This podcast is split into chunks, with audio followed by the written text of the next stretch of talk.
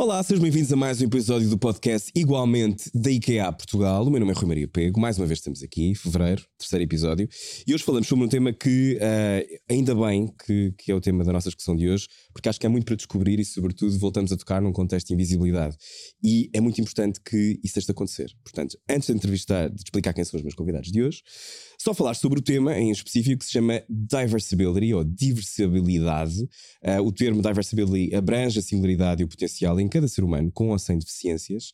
Uh, diversibility refere-se a diferenças físicas, cognitivas, desenvolvimento de aprendizagem e ou neurológicas ou diversidade nos níveis de aptidão. Vamos falar sobretudo também sobre o contexto de como é que o mercado de trabalho responde uh, a este universo que é muito maior do que imaginamos. Para conversar comigo hoje, Começamos já aqui à minha esquerda, pela Maria Castro de Almeida. Olá, bem-vinda. Consultora do Inclusive Community Forum, na Nova SBE. O Inclusive, Inclusive Community Forum é uma iniciativa da Nova SBE dedicada à vida das pessoas com deficiência e que tem como objetivo promover uma comunidade mais inclusiva. A visão do ICF é ser um motor para uma comunidade inclusiva na qual cada pessoa com deficiência pode cumprir o seu projeto de vida.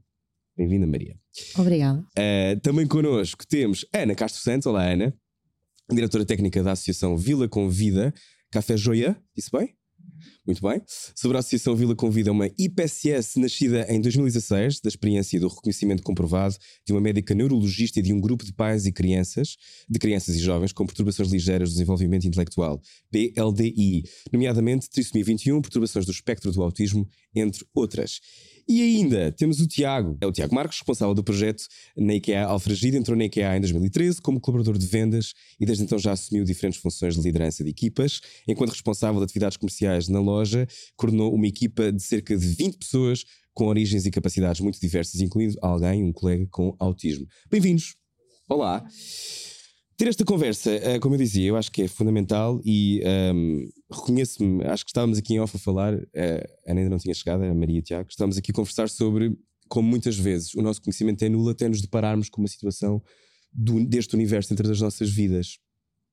Uh, o meu conhecimento é quase, é muito superficial sobre o tema da deficiência em Portugal, mas em Portugal, uh, os dados mais recentes dizem que um milhão de pessoas têm algum tipo de deficiência. Um milhão de pessoas no universo de 10 milhões, quase 11 é muita gente. Maria, para si, um, esta é uma história que tem uma dupla realidade. Hum. Um, só quando nos acontece ou quando nós nos deparamos com alguém com alguma deficiência cognitiva é que de facto nos damos conta do que é que se passa no, em relação ao mercado de trabalho, em relação, em relação à vida em geral. Acho que a sociedade está só preparada para pessoas que não têm esse tipo de contexto. São muitas perguntas numa pergunta. Mas eu, começar, eu começaria por, por dizer que Uh, quando existe uma experiência pessoal uh, ligada à deficiência, eu diria que hoje em dia considero isso um, uma oportunidade e um privilégio, uh, porque de facto a quem acontece isso, um, esse universo já não é tão estranho. Mas há imensos universos, portanto, mesmo que, se, que haja a experiência pessoal de uma pessoa que tem ou um filho, ou um irmão, ou seja o que for, um, conhece essa deficiência, mas há imensas outras que não são conhecidas. Portanto, o ponto uh, e o ponto de princípio para, para, para essa experiência é ter a oportunidade de tomar contacto com essa realidade. E a verdade é que isto, uh, pelo menos quando eu era mais pequena, um, a maior parte das pessoas com deficiência não estavam não viviam connosco, não, não estavam na escola, não, não estavam nas nossas atividades, não, e portanto estavam muito uh, segregadas. E portanto era normal, acima de tudo, uh, que as pessoas tivessem medo, hum. um medo desconhecido.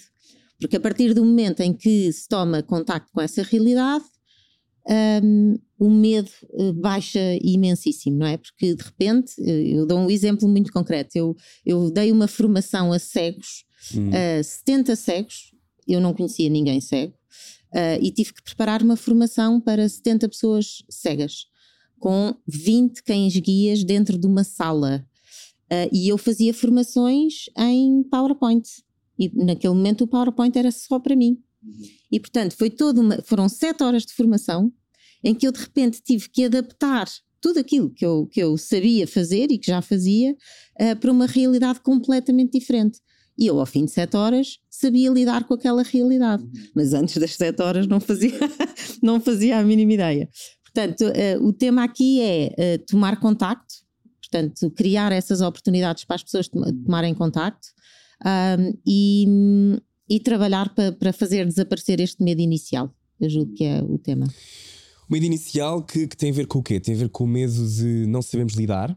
Completamente. Não eh, temos ferramentas para lidar, agora usando estas Sim, expressões mais. Exatamente. Eh, quando eu, eu dou algumas formações também no âmbito do ICF, para, por exemplo, para empresas que querem contratar pessoas com deficiência, para equipas de recrutamento, ou para as lideranças, ou para chefes de equipa, e, e as primeiras perguntas têm sempre a ver com como é que eu falo com esta pessoa? Como é que eu me dirijo a esta pessoa? O que é que eu posso dizer e o que é que eu não posso dizer? Uhum. E a minha resposta, uh, não, não querendo ser demasiado simplista, é uh, com naturalidade. Porque com, com quão mais naturalidade nós eh, abordarmos as pessoas, com mais naturalidade essas pessoas percebem a nossa distância ao tema e, e a nossa dificuldade e respondem. Uh, para um cego, precisa que eu o ajude a descer as escadas? Uh, fiz uma vez esta pergunta e ele respondeu-me, ele com, com o Rodrigo, com o cão, dizia: Não, nós não cabemos os três nos degraus. E os três, o que estava a mais era eu propriamente. E portanto, uh, a resposta é também muitas vezes perguntar e não ter medo de perguntar as próprias pessoas com deficiência estão fartas de pensar na sua própria condição e naquilo que têm que fazer e adaptar para, para viver a sua vida. Portanto, quando uma empresa, uma pessoa chega a uma empresa uh, e ocupa o seu posto de trabalho, a, a pergunta que se lhe deve fazer é o que é que precisa que a empresa faça por si para adaptar, por exemplo, o seu posto de trabalho. Não é a empresa que vai por fora saber uh, imensos segredos, sobre imensos segredos de como é que vai adaptar aquele posto de trabalho. Não. Perguntar. Perguntar. É, é uma coisa que eu acho que faz sempre sentido. Um, já voltamos a, a, ao tema do emprego. Só alguns dados, de acordo com os censos de 2011, portanto teremos novos dados em breve, 68.029 indivíduos não conseguem compreender os outros ou fazer-se compreender em Portugal. Eu acho que são mais pessoas, mas neste caso, 5,5% da população em Portugal tem muita dificuldade de memória ou concentração. 78.075 crianças e alunos com necessidades especiais de educação frequentam escolas regulares de ensino. 81% das crianças e alunos com necessidades especiais de educação frequentam o ensino básico. Um, 18% das pessoas residentes em Portugal manifestam algum tipo de limitação física, intelectual ou sensorial que exime de uma participação nas diversas dimensões da vida. Perguntar é o início, mas esta história de uma solidão e de uma segregação não é uma coisa apenas do passado, não é? Imagino. Um, como é que hoje em dia um, estas crianças são, estas crianças e os adolescentes e depois adultos são encaminhados? E, não, e eu sei que é uma pergunta muito genérica. Quando falamos do autismo é uma coisa, quando falamos sobre trissomia 21 será outra. Eu concordo com tudo o que a Maria disse, um, e de facto, hoje em dia, o que existe nas escolas é, é uma cultura totalmente diferente, de muito mais abertura à diferença.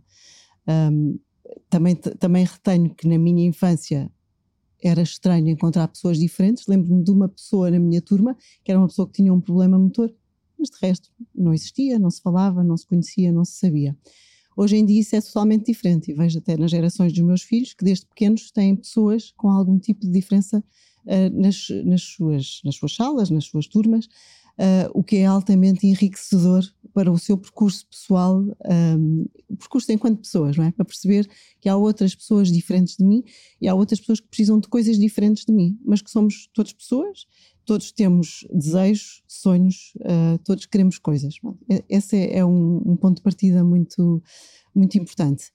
Acho que à medida que este contacto vai acontecendo, as pessoas se vão transformando, não é? Pelo, pelo, pelo próprio contacto. E, portanto, se calhar quando estas gerações tiverem a nossa idade ou a minha idade, isto já é uma coisa muito mais natural do que é agora, e isto que nós estamos a desbravar este caminho de dizer às empresas e às pessoas como é que é, que nos perguntam, não é? Como é que fazes, como é que fazemos, como é que podemos enquadrar, como é que podemos eh, contratar uma pessoa com deficiência, isso tudo ainda é um bocadinho estranho, as pessoas sentem esse desconforto de saber como fazer, não é? Um, Mas é uma vontade real, é uma vontade um bocado cosmética de querer ter. Também, também cosmética, não é? Porque há aqui uma série de obrigações da sociedade, não é? Que implicam, nomeadamente, uma lei que, que tem que ser implementada. Um, mas eu acho que todos estamos muito mais sensíveis para as questões das diferenças. Um, isto porque temas como uh, pessoas, eu estava há pouco a falar, os refugiados, as coisas que vão acontecendo que são mais pequeninas, mas que são muitas, muitas coisas pequeninas que vão acontecendo nas nossas vidas que nos ajudam a estar alerta para, esta, para isto que é a diferença. E como é que eu posso ajudar o outro que é diferente? Todos os dias ouvimos notícias, uh, a maior parte delas menos boas ou más, uh, sobre as minorias, sobre as segregações da mais diversa forma. E, portanto, todos estamos muito mais alerta porque temos muito mais informação sobre isso. Eu quero acreditar que, é, que, isso é um desejo genuíno da sociedade e quero acreditar que nós também somos capazes de contaminar. As organizações, por exemplo, são capazes de contaminar os outros, porque como é tão bom conhecer outras realidades e outras pessoas tão diferentes e como estas pessoas fazem coisas muito melhores do que eu às vezes. Uhum. Uh, e eu acho que essa visão, quando nós dizemos estas coisas, uh, a mim também me perguntam como é que eu hei de falar com essa pessoa e eu digo exatamente a mesma coisa como fala comigo. Pergunte, pergunte, pergunte como é que se sente, pergunte como está, uh, pergunte o que é que precisa de ajuda, pergunte se não está a compreender o que eu estou a dizer, porque nós perguntamos isso às outras pessoas e, portanto, devemos sempre fazer da mesma forma. Obviamente que é preciso alguns ajustes e algumas particularidades, tendo em conta algum, algum tipo de perturbação ou patologia. Como, por exemplo, sabemos que, um, se calhar, pessoas com perturbação do espectro do autismo têm menos capacidade para compreender questões que não sejam tão diretas. Coisas como, coisas mais irónicas, brincadeiras. Se não trabalhas tão bem, amanhã és despedido. Não, pronto. Nós não vamos dizer isto. Nós vamos dizer assim: não correu bem, o que é que vamos fazer melhor? Olha, se calhar não empilhaste passando Mas aqui. Isso aí isso implicaria que nós começássemos a ter que pensar sobre o que dizemos, que é uma coisa que ah, algumas pessoas têm alguma resistência. E agora estou a ser irónico, não é? Esta coisa de uh, temos de começar a pensar a linguagem, que é, o, que, é o, que é outro universo, não é? Que eu acho que eu não sei se já chegou ao universo da deficiência, honestamente. Porque, no, no sentido de, eu acho que as pessoas ainda dizem uma série, em relação a patologias ou, ou questões psiquiátricas, ainda se diz uma série de coisas de forma comum muito ofensivas e que, e que, não, e que não abarcam outras maneiras de ser e de estar. Sim. Não sei se, se concorda. E Ana, a primeira mas, coisa mas... é dizer: uh, uh, tu tens. Um, eu uso óculos, por exemplo, e outra pessoa tem um problema desta natureza. Mas não é o problema. Sim, não, não é? ser o problema, exatamente. Exatamente. Pronto. Isso é uma coisa muito diferente. Eu ter uma condição do que eu ser essa condição.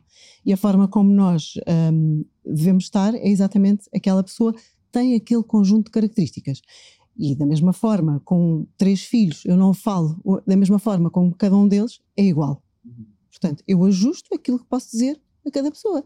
Isso uh, implica ser o quê? Curioso acerca do outro. Perceber como é que ele é, o que é que gosta, o que é que faz, o que é que tem medo, uh, o que é que gostava. Esta coisa dos sonhos, que eu acho que é muito inspirador, mas nós levamos isto para, para a intervenção destas pessoas já lhe perguntou o que é que ele quer. O que é que... E às vezes, quando nós perguntamos, os sonhos até outro dia disseram: uh, Podes explicar melhor assim, o que é que tu gostavas muito? Ah, é isso. O que é que eu gostava?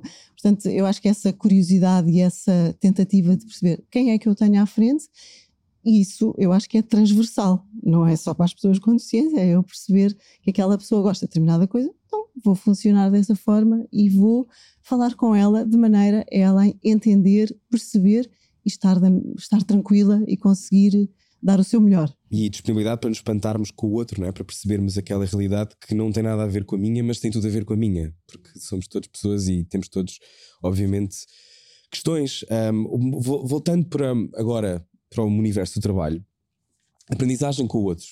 Tiago, esta, esta, este universo dentro da IKEA, como é que se exprime? Como é que é, é, antes qual, é, qual é a tua aprendizagem nesse momento? Antes de mais, agradecer o facto de estarmos aqui a falar sobre este tema, porque de facto, há, muitas das vezes eh, estes temas não são trazidos para cima da mesa e muito daquilo que Porquê? a sociedade. Porquê que achas que isso porque, acontece? porque a própria sociedade às vezes esquece um bocadinho destas pessoas e das famílias destas pessoas. E o facto de eu ter tido a oportunidade de ter contacto com uma empregabilidade de uma pessoa com autismo fez-me mudar a minha forma de pensar, a minha forma de, de ser, uhum. porque este contacto mais direto fez-me crescer a mim enquanto pessoa, não só à minha equipa, mas ao próprio Duarte, que foi a pessoa que integrou na nossa equipa. E isso é agradecer à IKEA ter eh, estas iniciativas como este podcast do Igualmente, porque de facto é bom falar, é bom uh, termos a liberdade de falar e exprimir aquilo que nós sentimos e aquilo que a sociedade deve se adaptar.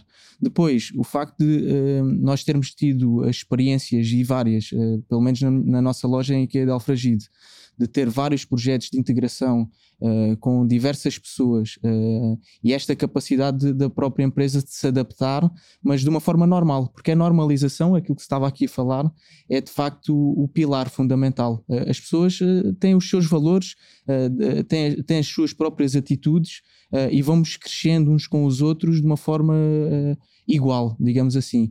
Uh, e tem sido uma, uma experiência incrível, uh, não só para mim, em particular enquanto líder, porque se calhar foi das, dos projetos que, ma, que mais me desafiou, uh, e acho que o, a contextualização do próprio tema, fomos muito apoiados pela, pela técnica Teresa Morgado, até para nós podermos ter as ferramentas necessárias para saber em determinadas alturas como falar, ou não que seja pensado, mas que certamente a pessoa que está ali à nossa frente ela tem os, as suas dúvidas, os seus, as suas questões, e nós temos que tratar aquela pessoa de uma forma mesmo normal, para ele se sentir mesmo um Descobrir uma linguagem comum, não é? Uma linguagem comum. Acho uhum. que esse é, é, é, o parêntese. Depois as próprias equipas receberam o Duarte uh, de uma forma íntegra, uh, digamos assim. O Duarte é, é, é, mais um colega que está ali com o mesmo objetivo do que todos nós.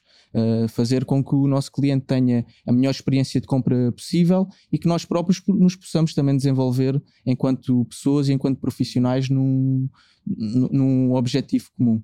Uh, nós, nós, em termos da loja, não é só o projeto do Duarte, este, este projeto foi mais aquele que eu tive a experiência direta, uh, mas temos instituições vizinhas, como a AFID, em que temos há um conjunto de anos pessoas empregadas uh, a trabalharem connosco e, e, e, e vê-se notoriamente o desenvolvimento dessas pessoas.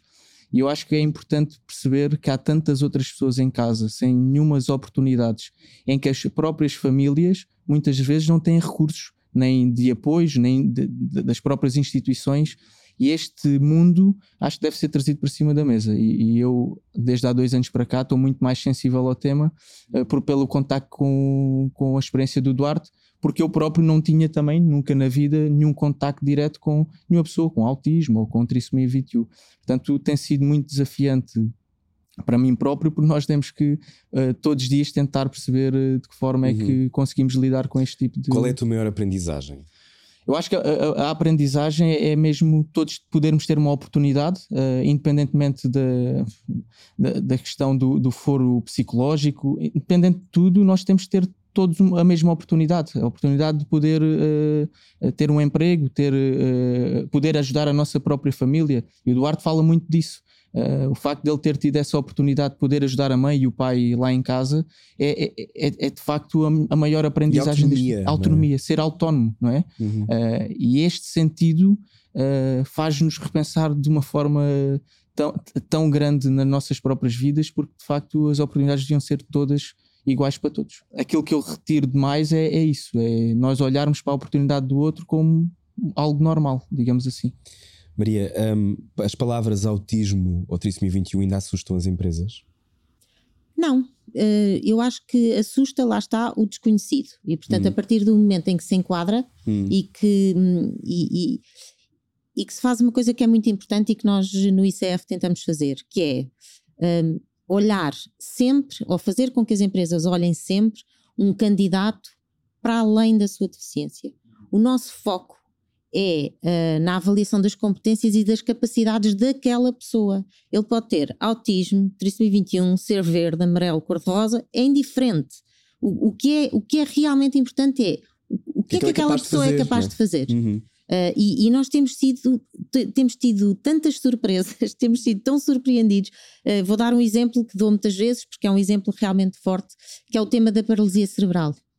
Uh, por trás de uma pessoa com paralisia cerebral que aparentemente uh, tem uh, imensas limitações motoras, que, que nem vê bem, que tem os óculos de, de fundo de garrafa, está muitíssimas vezes uma pessoa com muitas competências que muitas vezes intelectualmente não têm nenhum tipo de limitação, e portanto, aliás, apareceu-nos um, um, exatamente uma pessoa assim quando produzimos uma série de vídeos de pessoas com deficiência a falar da sua profissão. Um, e eu confesso que quando vi o candidato que ia fazer o vídeo, pensei: não faço a mínima ideia o que é que ele estará a fazer na vida. E afinal, uh, o Nuno, que tem paralisia cerebral, é o diretor financeiro de uma escola é responsável por toda a parte da faturação, toda a parte de tesouraria, é ele que faz os pagamentos, é ele que domina os bancos. E, e eu própria, que já, já tenho uns anos neste, neste mundo, uh, fui completamente enviesada pela primeira imagem que me apareceu. Um, e depois disso já conheci outros casos de, de paralisia cerebral em que as pessoas um, têm, têm competências que lhe permitem ter uma vida como outra pessoa qualquer. Portanto, a lógica julgo eu, e ouvindo a Ana e o Tiago também me estava a lembrar disso, é uh, vamos lá olhar para a pessoa como uma pessoa. Uma pessoa que sabe fazer um determinado número de coisas. Vamos lhe perguntar, como a Ana dizia, o que é que é o seu sonho? Porque tipicamente às pessoas com deficiência ninguém pergunta o que é que é o seu sonho, porque tipicamente estão uh, ligadas a uma instituição, essa instituição tem três cursos e, portanto, um desses três essa pessoa vai fazer mas se calhar não queria jardinagem ou não queria ir trabalhar para um restaurante. O que é que essa pessoa quer fazer? O que é que é o seu sonho? Tínhamos vários candidatos ao princípio. Um dizia: estou a fazer jardinagem há seis anos. E odeio. Odeio.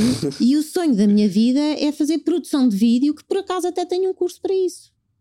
E nós perguntamos, mas porquê é que esta pessoa ninguém, não está a fazer? Ninguém lhe perguntou nada. Ninguém, enfim, uh, é isso, muitas vezes não é perguntado o que é que, o que, é que essas pessoas querem fazer. E, portanto, um, voltando à pergunta inicial, olhar para lá da deficiência e perceber que estas pessoas precisam de uma avaliação do perfil das suas competências tão profissional como outra pessoa qualquer. E foi isso uma das coisas que nós fizemos no ICF, foi desafiarmos uh, empresas de recrutamento e seleção, do mercado, a Randstad, a Argo Partners, a Michael Page, a Your People, são empresas que estão a trabalhar connosco, a fazerem uma avaliação de, de perfil e um processo de recrutamento, pegando em currículos de pessoas com deficiência e colocando-as em funções que estão em aberto nas empresas. Uhum. Portanto, é levar estas pessoas para dentro da comunidade, para onde estão as outras e pessoas. as empresas todas. contratam? Contratam. Contratam por várias razões.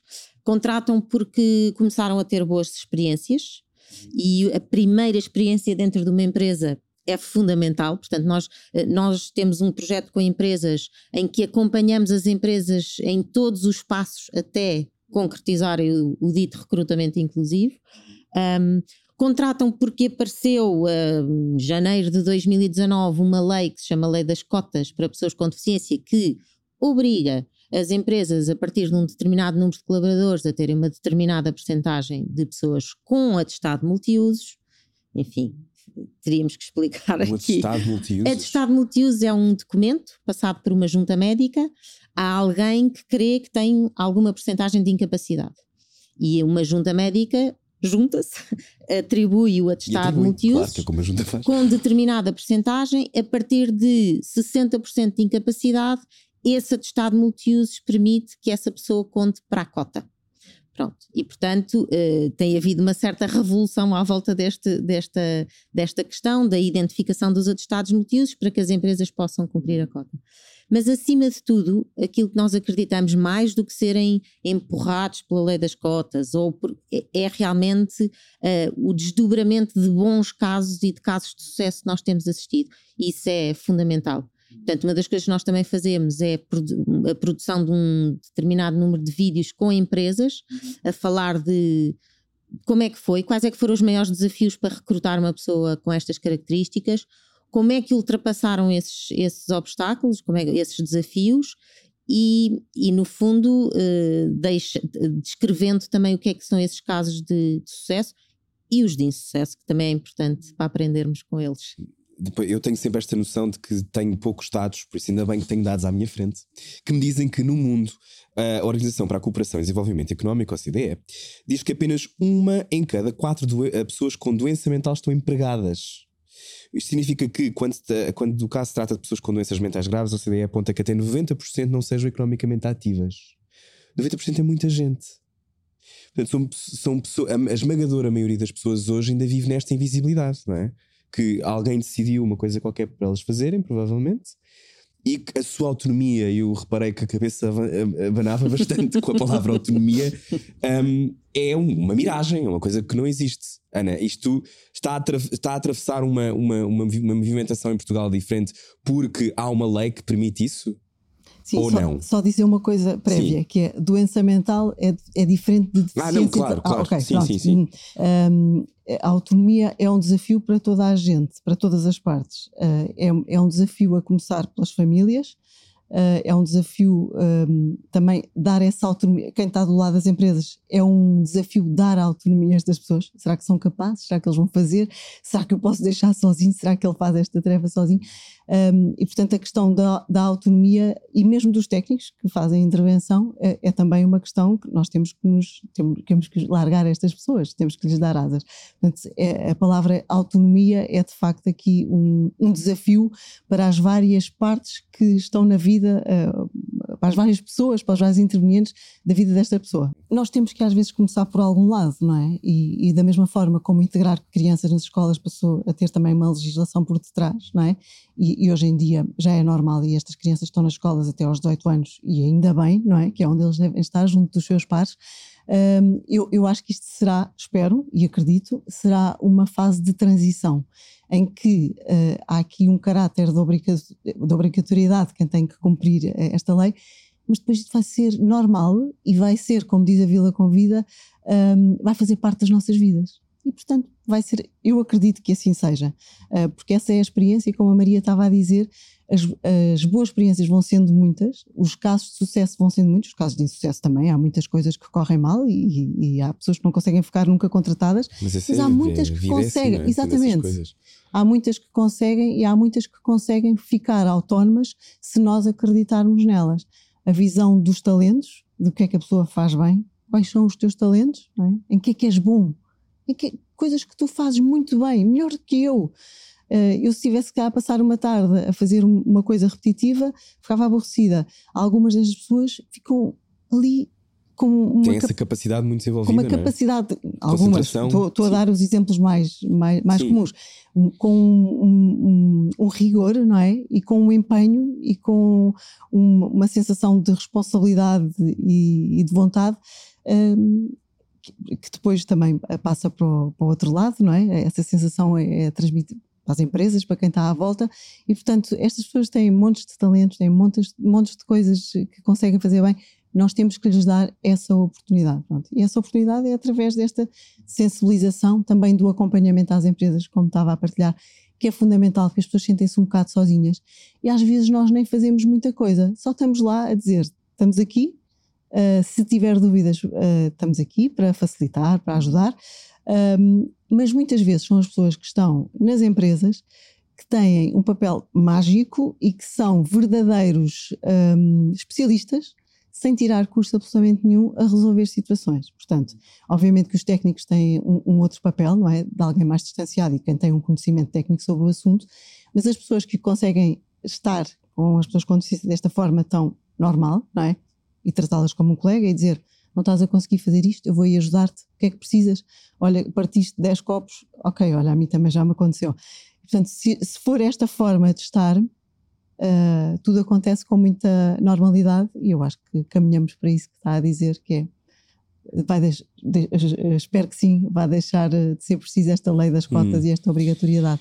Obrigado por me corrigir da doença mental e a perturbação mental, são de facto coisas diferentes. Um, qual é o maior estigma, na vossa opinião, que subsiste em relação a este universo? Ana? Eu, da minha experiência, diria que a doença mental é uma coisa muito, muito difícil. A, a deficiência intelectual um, caracteriza as pessoas por uma incapacidade em alguma área das suas vidas, portanto, por, a maioria das vezes eles não vão ter autonomia plena nas, em todas as suas áreas de funcionamento, vão precisar de alguma supervisão, eh, seja para gestão financeira, imaginemos tomar decisões, decisões assim maiores. Um, a doença mental tem a ver com, um, eh, com algumas. A depressão, por exemplo, é uma, é uma coisa difícil, não é? 10% dos portugueses têm depressão. É? São os dados mais recentes. Eu dizer que estou tão triste que não sou capaz de ir trabalhar é uma coisa muito difícil, não é? Uh, e é diferente de dizer, se calhar, que eu não vou conseguir nunca aprender uh, a fazer contas muito complexas, não é? Um, e, portanto, essa aceitação é uma coisa perante os outros uh, muito difícil, porque ainda está ligada a. Um, também a muitas culpas, não é? A e vergonha, a, não é? E a vergonha, sim. e a eu não sou capaz, não é? eu tenho um problema. Uh, e na verdade, uh, estas pessoas que assumem que têm os problemas são verdadeiramente corajosas por dizerem que têm um problema, não é? Uh, e, e, há coisas que são mais limitadoras do funcionamento e, e, outras que, que, não, são, não são tão limitadoras e que não são tão visíveis, não é? Uma pessoa com um, um padrão de esquizofrenia, não é?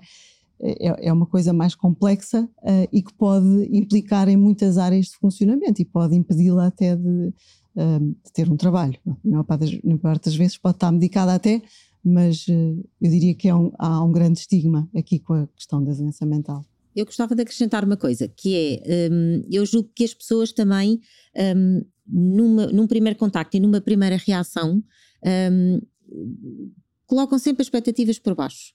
Ou seja, se há alguém que aparece e que tem algum tema eh, de, de deficiência mental ou, ou algum problema intelectual, as pessoas não põem a hipótese de que aquela pessoa uh, tenha um, outros talentos. Outros talentos, um conjunto de capacidades que lhes permita ainda assim fazer outra coisa. Uh, eu, eu, gosto de, de, falar de casos concretos porque acho que é mais, é mais Sim, fácil favor, de perceber. É uh, um dos, nós temos um projeto com alunos que se chama Peer to Peer, alunos da Nova, que nós pomos em pares com pessoas com deficiência e fazem um programa de formação para o mercado de trabalho durante dois meses, em que no fundo preparam a informação informação sobre si próprios, eh, treinam entrevistas, enfim, preparando-se para o mercado de trabalho. Um dos candidatos do peer-to-peer -peer inicial, nós agora vamos para a quarta edição, mas da primeira edição, um, é um rapaz que tem de facto um déficit intelectual, estava numa instituição a fazer um curso que ele não gostava e ninguém olhava para ele como se ele pudesse fazer outra coisa qualquer. E o facto de ter eh, podido estar neste, neste peer-to-peer e ter tido contato com empresas recrutadoras que lhe abriram mais os horizontes e de ter tido empresas que foram capazes de o entrevistar, ainda que à partida lhes parecesse que aquele rapaz não ia fazer coisa nenhuma, Uh, neste momento ele está a trabalhar, por acaso, está a trabalhar na nova SBE, uh, numa área de, de, manutenção, e ele é um colaborador uh, exemplar, eu diria.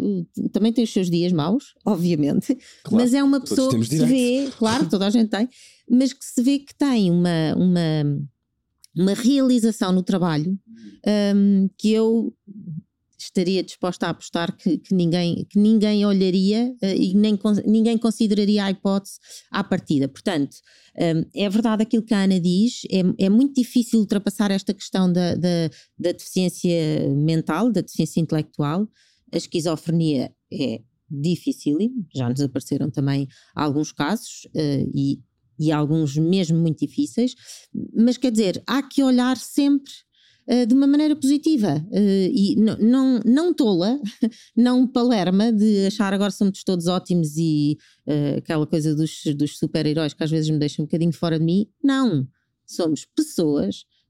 Eles são pessoas, nós somos pessoas, somos todos diferentes, todos com competências diferentes e temos que lá está, olhar para lá da deficiência e um bocadinho de uma maneira mais positiva do que estamos a fazer neste momento, eu acho. É, eu, eu, também acho que as próprias empresas devem achar, devem encontrar agora, uh, nesta altura, o potencial mesmo de tornar as coisas possíveis, não é? Estes casos que nós estamos aqui a falar, eu estou a falar do, do, caso do Duarte e tudo mais, pode ser um exemplo para que outras empresas possam ver estes bons exemplos e verificarem mesmo que estas pessoas são super válidas uh, e às vezes muito mais válidas do que nós à partida iríamos considerar antes de uma entrevista. E, e por acaso eu fiz a entrevista ao Duarte e o próprio Duarte surpreendeu-me, não é? Porque uh, nós perguntámos qual era o próprio sonho uh, e nós não estávamos à procura de competência, nós estávamos à procura, e, e na IKEA nós contratamos muito pelos valores, pela atitude certa e pela atitude positiva. E de facto entrevistámos imensas pessoas e o Duarte destacou-se, claramente porque ele apenas e só queria uh, dar o seu melhor, gostar de trabalhar na, e o sonho dele é, é os comboios e, e, de que forma é que os comboios trazem mercadoria para, o próprio, para a própria loja e de que forma é que nós podemos aliar o sonho dele no próprio dia a dia no trabalho. Uh, e de facto, eu acho que estamos na altura de mostrar às empresas que elas devem considerar isto como algo uh, que devia ser normal e deviam uh, claramente demonstrar isso. Eu, eu, sinceramente, acho que criar estereótipos antes de falarmos com, com estas pessoas são exatamente pessoas normais a nós, acho que é errado uh, e é tempo de mudar isso. Uh, e a minha experiência demonstra completamente essa diferença. Duarte está super integrado, está constantemente a querer desafiar e querer experimentar outras coisas, conhecer outras pessoas diferentes. Ele iniciou o processo connosco não consegui quase falar com ninguém e hoje é um fala barato, digamos assim. Já tá. vamos ouvir falar daqui a bocado. e, e, e, basicamente ele, ele consegue nos transmitir uma alegria uh, porque ele próprio uh, tem os seus próprios sonhos e luta pelos seus próprios sonhos. E isso acho que é, é importante referir. Não ficar relegado a uma caverna, não é? Exato. Existe onde todos estamos. Um, a origem socioeconómica ainda é completamente determinante para a evolução neste, no universo do mercado de trabalho para alguém com deficiência? Eu acho que é principalmente uh, determinante no acesso. Uh, ou seja, um, ehm, quando, nós, quando nós começámos a trabalhar o tema do emprego, nós fomos tentar perceber o que, é que eram os maiores desafios. E quando e, e há, havia três desafios, há três desafios que têm a ver uh, desde logo com a própria pessoa com deficiência. E, e, e, o que é que era o desafio aqui? Era que as próprias pessoas com deficiência não se candidatam ao mercado de trabalho. Uh, e nós fomos tentar perceber porquê.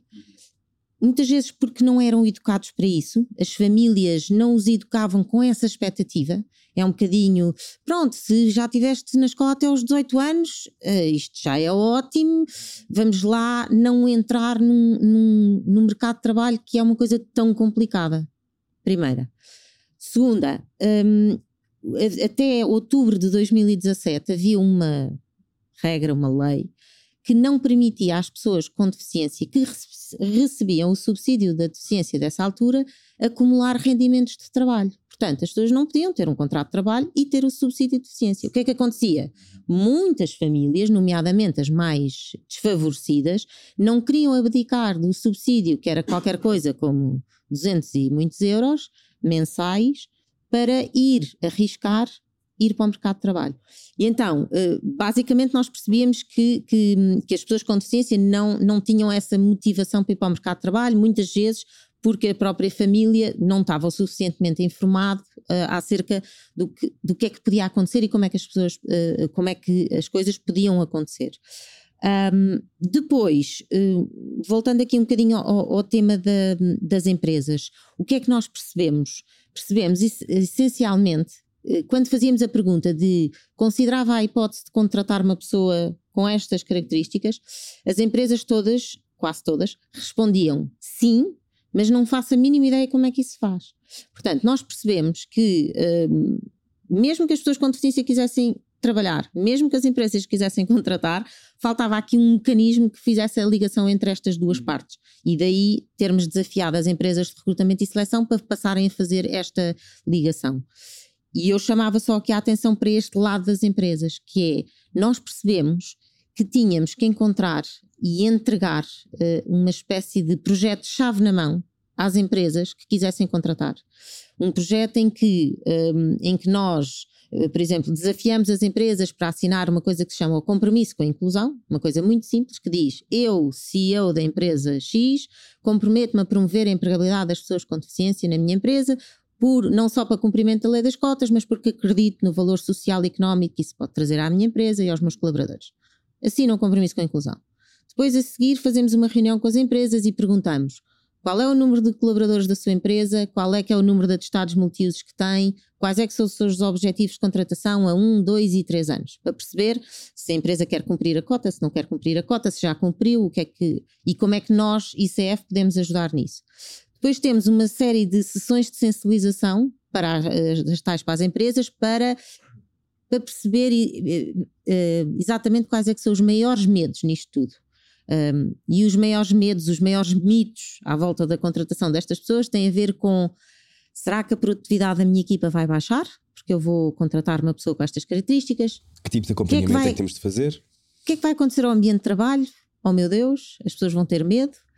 Um, que custos é que eu vou ter que ter para fazer as adaptações que são necessárias? As pessoas não fazem a mínima ideia que há fundos para, para cobrir isso, isso tudo. E, portanto, estas sessões são mesmo para desfazer todos os medos e todos os mitos à roda destas contratações.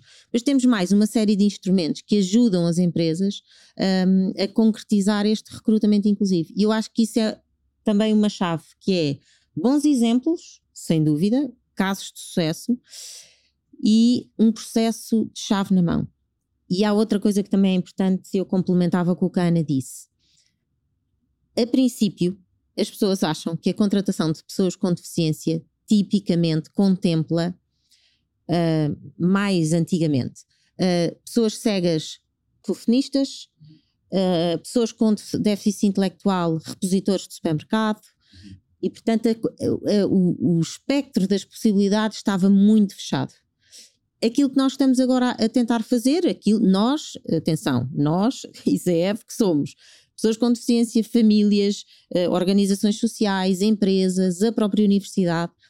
O que é que nós queremos fazer? Queremos mostrar que há muito mais para além uh, das competências que as pessoas acham que há e que há pessoas com uh, níveis de qualificações técnicas elevadas, pessoas com deficiência, mas com níveis de qualificações técnicas elevadas e que podem ter um, um, uma profissão ou um conjunto de profissões que as pessoas nem lhes passa pela cabeça. Portanto, podem ser uh, consultores, podem ser uh, engenheiros técnicos, podem ser uh, membros da equipa de comunicação de uma empresa, podem ser, podem ser imensas coisas. E já não só esta uhum. ideia pré-concebida, que é um Sim. dramático, o preconceito, a ideia pré-concebida de só poder ser repositor ou só poder ser uh, telefonista, que não tem mal nenhum para quem quer ser aquilo. Para quem quer ter a ambição de ser repositor. Não tem que ser uma sentença, não é? Não é uma sentença, é um, é um projeto de vida. Uhum. E só dizer aqui uma sim, coisa que também é muito engraçado de ver: é que as pessoas são integradas na empresa para a função X e depois aquilo que acontece no dia a dia é que se percebe que as pessoas estão atentas a outras coisas e vão fazendo pequenas tarefas dos colegas. E às tantas, aquelas tarefas que estão no vazio, que não são de ninguém, mas que são precisas de fazer, e, ou até. São cooptadas ou, por eles. Exatamente, porque eles são atentos e estão, uh, estão, estão ali naquela missão do trabalho. E, e, isso é muito engraçado porque se descobrem outras funções para além dessas, não é? Que são aquelas típicas e aquelas para as quais vamos contratar e que à partida uh, podem ser bem-sucedidas, mas muitas vezes acontece isso. Esse processo de descoberta também deve ser incentivado pelos técnicos que estão a acompanhar, que é pensar com as empresas que outras que coisas é que fazem na sua empresa, não é? Porque há empresas de milhares de coisas, um, e depois dizer, uh, e, e, às vezes os, os, empresários, as pessoas responsáveis vão dizendo, uh, ah, eu também preciso de uma pessoa que uh, apoie o operador numa máquina, por exemplo, numa empresa gráfica. Uh, há coisas que o operador ocupa o seu tempo que não era preciso e precisa de um apoio.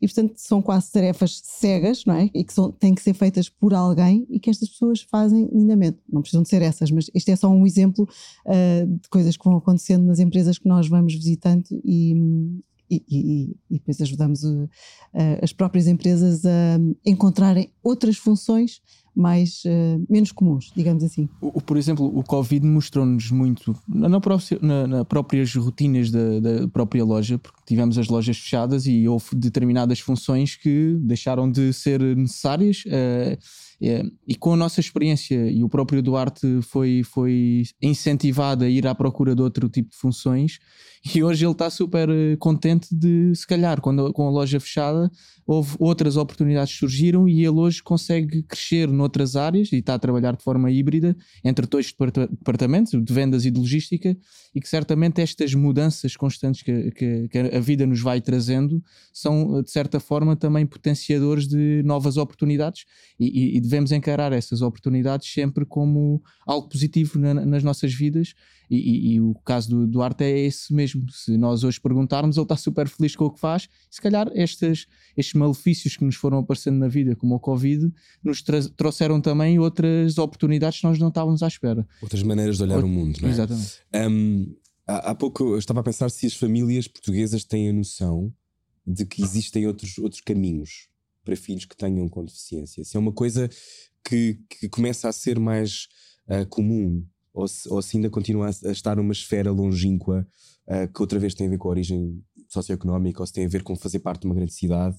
Um, isso já, já começa a ser uma coisa mais premiável. Já as, as famílias que tenham filhos com deficiência, algum tipo de deficiência, já têm, já têm noção que os filhos podem ter outros caminhos. Eu acho que melhorou muito a partir do, do momento em que há uma grande porcentagem desses miúdos na escola. E, portanto, a partir do momento em que estão na escola, têm determinado acompanhamento e essas pessoas que fazem o acompanhamento têm a obrigação de, de ter mais respostas do que a própria família, não é? Uh, aliás, nós descobrimos, porque achámos que era importante uh, fazer um mapeamento de todos os percursos possíveis em termos de educação em Portugal para pessoas com deficiência e sem deficiência, portanto, fazer um mapa, uh, um, um, mapa de, de opções formativas uh, e que pudéssemos depois uh, pôr à disposição das, das famílias para poderem perceber é, quais é que são os caminhos, lá está. Um, e, e, e, verdade seja dita, isso já, já era feito também pela, pelo Ministério da Educação, mas a sensação que nós tínhamos era que, não, que, que, que, as pessoas não sabiam, as famílias não sabem, portanto é preciso pôr essa informação um, mais visível, porque isso, isso, é um drama em Portugal em muitas coisas, que é as pessoas fazem, tem, há projetos espetaculares, uh, plataformas para tudo quanto há, mas as pessoas não sabem delas. E portanto pois, isso daí a minha pergunta não é? e vão, é um, não vão um, lá não um fazem entre as coisas extraordinárias que são feitas e, portanto, e a comunicação. eu acho que um esforço é, é, é encontrar formas de, de fazer chegar a informação às, às pessoas. Eu acho que a escola para mim é o melhor o melhor meio Sim, eh, e eu complementaria isso dizendo que chega ao final da escolaridade obrigatória e a maior parte das famílias não sabem o que é que vai acontecer aos seus filhos. E isso é um drama. É, é, nós pensarmos que temos um filho no 12 ano e que chega ali não fazemos ideia do que é que vai acontecer. Portanto, e a escola, eu, eu, também concordo, é responsável, uh, também responsável por dar toda essa informação. E trata-se de dar informação sobre alternativas de caminhos, de respostas uh, e também a própria escola ajudar a encontrar as respostas para aquela pessoa não é dizer que há esta resposta. Não, é para esta pessoa qual é que é a resposta, não é? Tendo em conta a especificidade, o que gosta, como é, o potencial que tem de aprendizagem.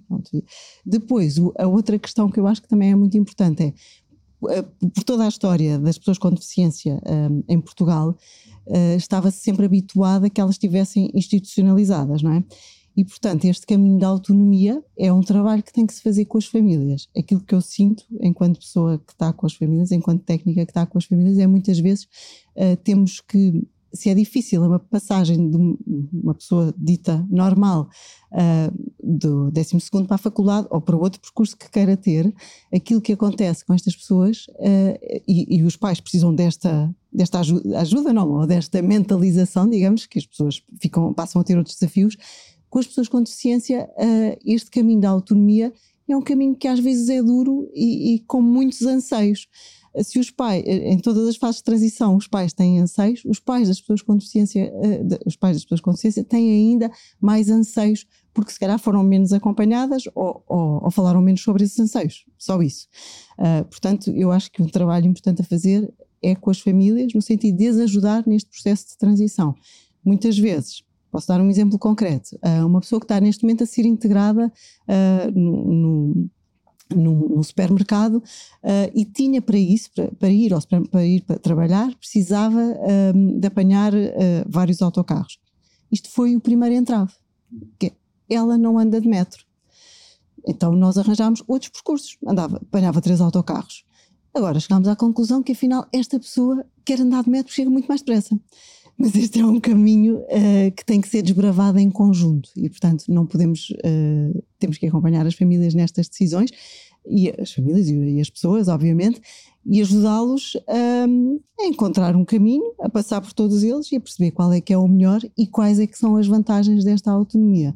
Portanto, isto é um trabalho de todos, uh, como eu falava há pouco, de todos os intervenientes. E, e às vezes é difícil porque se nós temos medo quando os filhos vão pela primeira vez atravessar a escola a primeira vez fazer qualquer coisa, isto também é a sua primeira vez. Essa era, essa era a minha pergunta seguinte. Como é que se ajuda uma família a, que, que, obviamente que quer com amor proteger aquela criança ou aquele adolescente ou aquele adulto, mas depois se calhar a melhor coisa que lhe podia acontecer era essa autonomia, não é? Deve ser muito difícil de gerir essa barreira, às vezes, do mundo físico, não é? Do, do, que se passa fora de casa. Sim, um, é, um, é um trabalho de etapas, não é? E de, e de se calhar, em vez de traçar um, um objetivo enorme, podemos traçar objetivos muito pequeninos e primeiro, se calhar, vai começar a ir comprar pão, depois a seguir já vai atravessar a rua e vai ao supermercado, depois a seguir já leva o cartão multibanco depois a seguir até já vai fazer outra coisa qualquer e se calhar daqui a um tempo vai ao cinema com os amigos, paga o seu, o seu cartão e vai jantar, paga com o seu cartão e vai jantar fora. Uh, e qualquer dia tem um trabalho para poder ter essa conta bancária com esse cartão. É, outro dia dizia-me alguém: Eu quero pagar as minhas contas, mas para isso preciso de um trabalho. Uh, e para isso preciso receber um ordenado, não é? E, portanto, isto é uma coisa que nos parece tão básica, mas que é uma coisa de difícil acesso a algumas destas pessoas. Mas, portanto, eu diria pequenos passos e muito acompanhados, muito conversados e perceber exatamente a coisa melhor que nos podem, eh, que, nós, que eu penso, pelo menos, que na nossa intervenção em que temos tido resultados é quais é que são os seus medos. Medo de quê? Medo de atravessar a rua? Ah, então, vamos fazer isso 50 vezes até ele olhar para a esquerda e para a direita para poder atravessar a rua sozinho. Portanto, com esses pequenos passos nós vamos conseguir coisas enormes, um, com tempo, com paciência, ouvindo os medos dos outros, uh, sendo também uh, empáticos e compreensivos com esses medos, porque precisamos de fazer isso, não é? E depois uh, ir superando obstáculos aos poucos e com essa superação as pessoas vão percebendo eu consigo e as famílias percebem, eles conseguem e os empregadores percebem, uh, ficam a pensar, eles conseguem também. E portanto uh, é um trabalho. Tive um professor de movimento, tenho um professor de movimento que diz que os hábitos são só ideias que nós nos habituamos a ter, que nós, que nós decidimos ter e que podemos deixar de ter se quisermos, não é? Mas às vezes, quando estamos a falar de perturbações muito específicas, há coisas que são fundamentais, há rotinas que são fundamentais para a sobrevivência. Um, esta, esta capacidade, de, aquela ideia de que com amor se resolve tudo, também é preciso ajuda, não é? As pessoas estão mais disponíveis para pedir ajuda hoje. As famílias? As famílias. Ou... Eu acho que sim. Uh, estava aqui a pensar enquanto a, enquanto a Ana falava que, que acho que também uma das coisas que que tem resultado neste, neste projeto do ICF é nós chamarmos as pessoas a terem uma participação ativa. Portanto, nós temos dois grupos de trabalho que se chamam Conselho das Famílias e Conselho das Instituições. No Conselho das Famílias temos pessoas com deficiência e as famílias. E no Conselho das Instituições temos empresas e organizações sociais. Uh, e todos os projetos que nós fazemos passam por aqueles, por aqueles grupos de trabalho. Reúnem-se de três em três meses e basicamente a função daqueles grupos de trabalho é que, é que quer do lado das próprias pessoas com deficiência e famílias e as organizações sociais, as empresas, nos digam se estes projetos que nós estamos a, a montar fazem sentido ou não, se resolvem alguma coisa do, do, seu problema. E isto eu acho que quatro anos depois de termos esta cadência de participação, eu acho que é fundamental. Portanto, é, é preciso chamar as famílias, neste caso, um, a terem uma participação ativa, a dizerem Uh, isto funciona, não funciona? O que é que este projeto deveria ter mais para me resolver o meu problema a mim? Um, há uma questão uh, essencial de, da constituição destes grupos que é uh, a troca de experiências. Quer dizer, famí muitas famílias chegam ali e nós temos a sensação uhum. de que se sentem a única, é? a única família no mundo com aquele claro, problema. Claro. E de repente olham para lá e não só têm problemas muito diferentes, como têm outras pessoas com problemas muito piores, é o chamado com o mal dos outros para o seu bem, mas, mas de facto ajuda um bocadinho a relativizar as coisas e mais do que tu tem um fórum onde, onde podem discutir e podem pôr as suas dificuldades e podem uh, ir à procura de soluções e mais do que tudo não se sentirem sozinhos, que eu acho que isso é, é, é fundamental. Para si essa foi a maior alegria dos últimos anos, como no, no trabalho nesta área? Uh, em relação aos projetos do ICF, eu acho que o melhor de tudo foi ter uh, uh, esta sensação de conseguir agregar estas pessoas todas. As pessoas, as famílias, as empresas, as organizações sociais. Eu trabalhei muitos anos com, com o setor social e, e nunca tinha sentido este ambiente de toda a gente estar a trabalhar para um, para um objetivo comum. Uhum. e isso é, isso é uma realização espetacular. E vocês? Assim, a maior alegria, porque eu, normalmente passamos muito tempo a falar dos estigmas e das dificuldades e do que é complicado, mas também é importante falar do que corre bem do que, e das alegrias que se tem. Um, para si, Ana. Eu é poder mudar um bocadinho a vida das pessoas, poder fazer algo que contribua para elas serem mais felizes e pessoas realizadas. Isso a mim é um, um ganho enorme. Eu costumo dizer que uh, só paga para ajudar as outras pessoas. E, eu acho que isto é uma coisa espetacular. Uh, portanto, uh, poder fazer a diferença na vida destas pessoas, nem que seja por sentar-me um bocadinho com elas e conversar, ouvi-las, perceber quais são os seus, os seus, as suas dificuldades ou as suas alegrias. Não estamos só aqui a falar em coisas difíceis. Uhum. Um, o poder ter Vitórias, tempo, não é? Exatamente, o uhum. poder ter tempo para estar disponível para as outras pessoas um, e poder contribuir assim um bocadinho para a vida delas ser melhor em várias áreas. Para mim, isso é altamente compensador e, portanto, é, é um propósito, é, é, o meu propósito. Não, da vida. É, sim.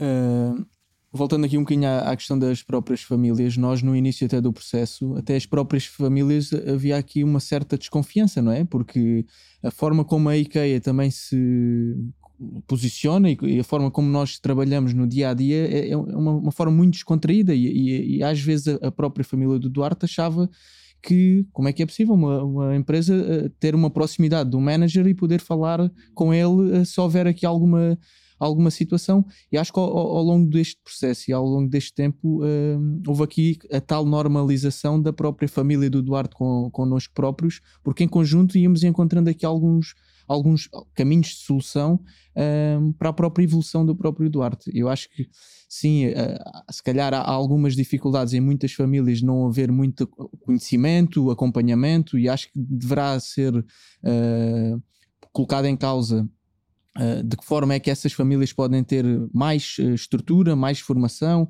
mais conhecimento sobre os temas, uh, porque as famílias estão, às vezes estão um bocadinho postas de lado e elas próprias, com as próprias inseguranças, nem sempre estão a tomar as melhores decisões. mas o facto da, da, nossa experiência, pelo menos com o Duarte, acho que tem sido um trabalho em, em conjunto. e trabalharmos sempre em conjunto é sempre mais fácil tornar os desafios que sejam cumpridos na, na, na sua plenitude, digamos assim. E, em relação a, ao propósito de vida é mesmo isso, é tentarmos todos os dias fazer e criar o melhor dia para a maioria das pessoas, isto é a visão da própria IKEA, e nós próprios podermos dar sempre um bocadinho mais para que uh, as próprias pessoas possam ter uh, o, o, seu próprio sorriso e elas próprias poderem naturalmente ser elas próprias. Acho que é essa naturalidade é que deve ser colocada. E o próprio estante Billy também, é, não é? é, que é, também quer passar isso. Entretanto, estamos a falar do Duarte há muito tempo, se calhar é melhor vermos algumas imagens da própria, do Duarte, do, contar a sua história.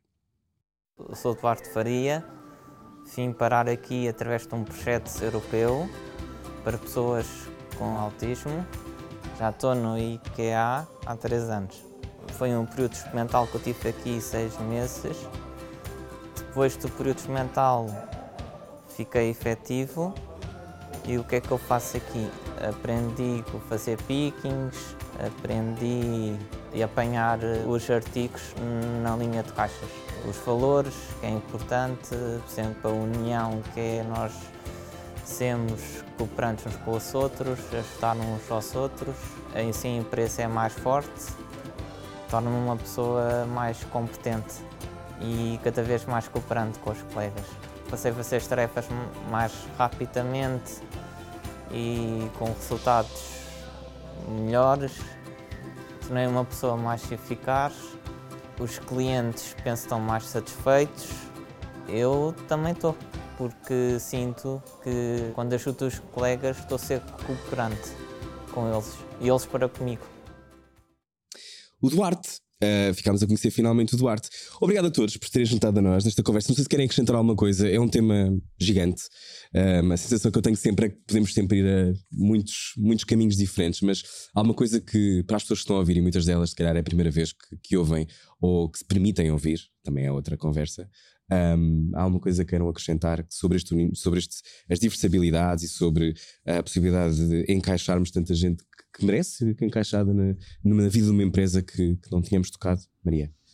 Eu deixava só aqui uma, se calhar uma mensagem final positiva, que, é, eh, que no fundo tem a ver com, com, com esta capacidade que cada um destes projetos e cada uma desta experiência eh, vai dar de desdobramento porque nós não nos podemos esquecer disto: é, é cada aluno que nós tocarmos, cada pessoa com deficiência, cada família, cada empresa, cada organização social, tudo isto se vai desdobrar em muito mais experiências no uhum. futuro. E portanto, não, não, eh, temos aquela boa sensação de o peso não está todo em cima dos nossos ombros, mas nós demos o primeiro sinal e o primeiro arranque. E a partir daqui, uh, os alunos vão para as empresas uh, e, e saltam, já nos aconteceu, e saltam de empresa para empresa e vêm retomar este assunto connosco. Portanto, isto vai havendo aqui uma, um, um desdobramento com. Uh, um, Uh, contágio, estamos a evitar essa palavra exatamente, contágio. contágio, mas... pois, não ia dizer isso, mas, mas sim, que sejam por um bom castágio. que há aqui um desdobramento de, de, de, de, um bem comum e de um bem maior. E isso é, é, é mesmo muito positivo. Uh, querem acrescentar mais alguma coisa, Ana? Uh, não, acho que uh, esta ideia da Maria é muito importante e acho que podemos, a única coisa que podemos fazer é uhum. partilhar um pouco destas histórias de diferença uh, que eu acho que acabam por ter esta, este impacto um, e fazer com que os outros uhum. olhem para esta diferença sempre com uma perspectiva boa no que é que é aquela pessoa, que coisas boas é que tem, que talentos é que tem um, e, e, olhar sempre para além desse um diagnóstico. Um dia de cada vez, não é? Aqui, olhar para espírito, as coisas com calma. Sim, o espírito aberto e perceber que cada um de nós pode fazer a diferença. Eu acho que é acrescentar só, acho que está tudo dito, mas uh, todos temos um papel, uh, não só de forma individual, mas as próprias empresas têm o seu próprio papel e queremos mais Duartes, uh, queremos mais exemplos, queremos mais pessoas que possam sentir-se que têm a, também a mesma oportunidade que todos nós uh, de serem felizes e por, poderem proporcionar felicidade às suas próprias famílias. Acho que é um bocadinho isso, essa mensagem que nós queremos passar aqui. E inventarmos aquilo que quisermos para nós mesmos, não é? E darmos a possibilidade a outros de pensarem também nisso e poderem inventar as vidas que entenderem. Obrigado a todos por terem vindo. Uh, foi mais um episódio do podcast igualmente da IKEA. Nós voltamos daqui a um mês com mais conversas. Já sabe, pode ouvir tudo nas aplicações de podcast ou então no YouTube. Adeus.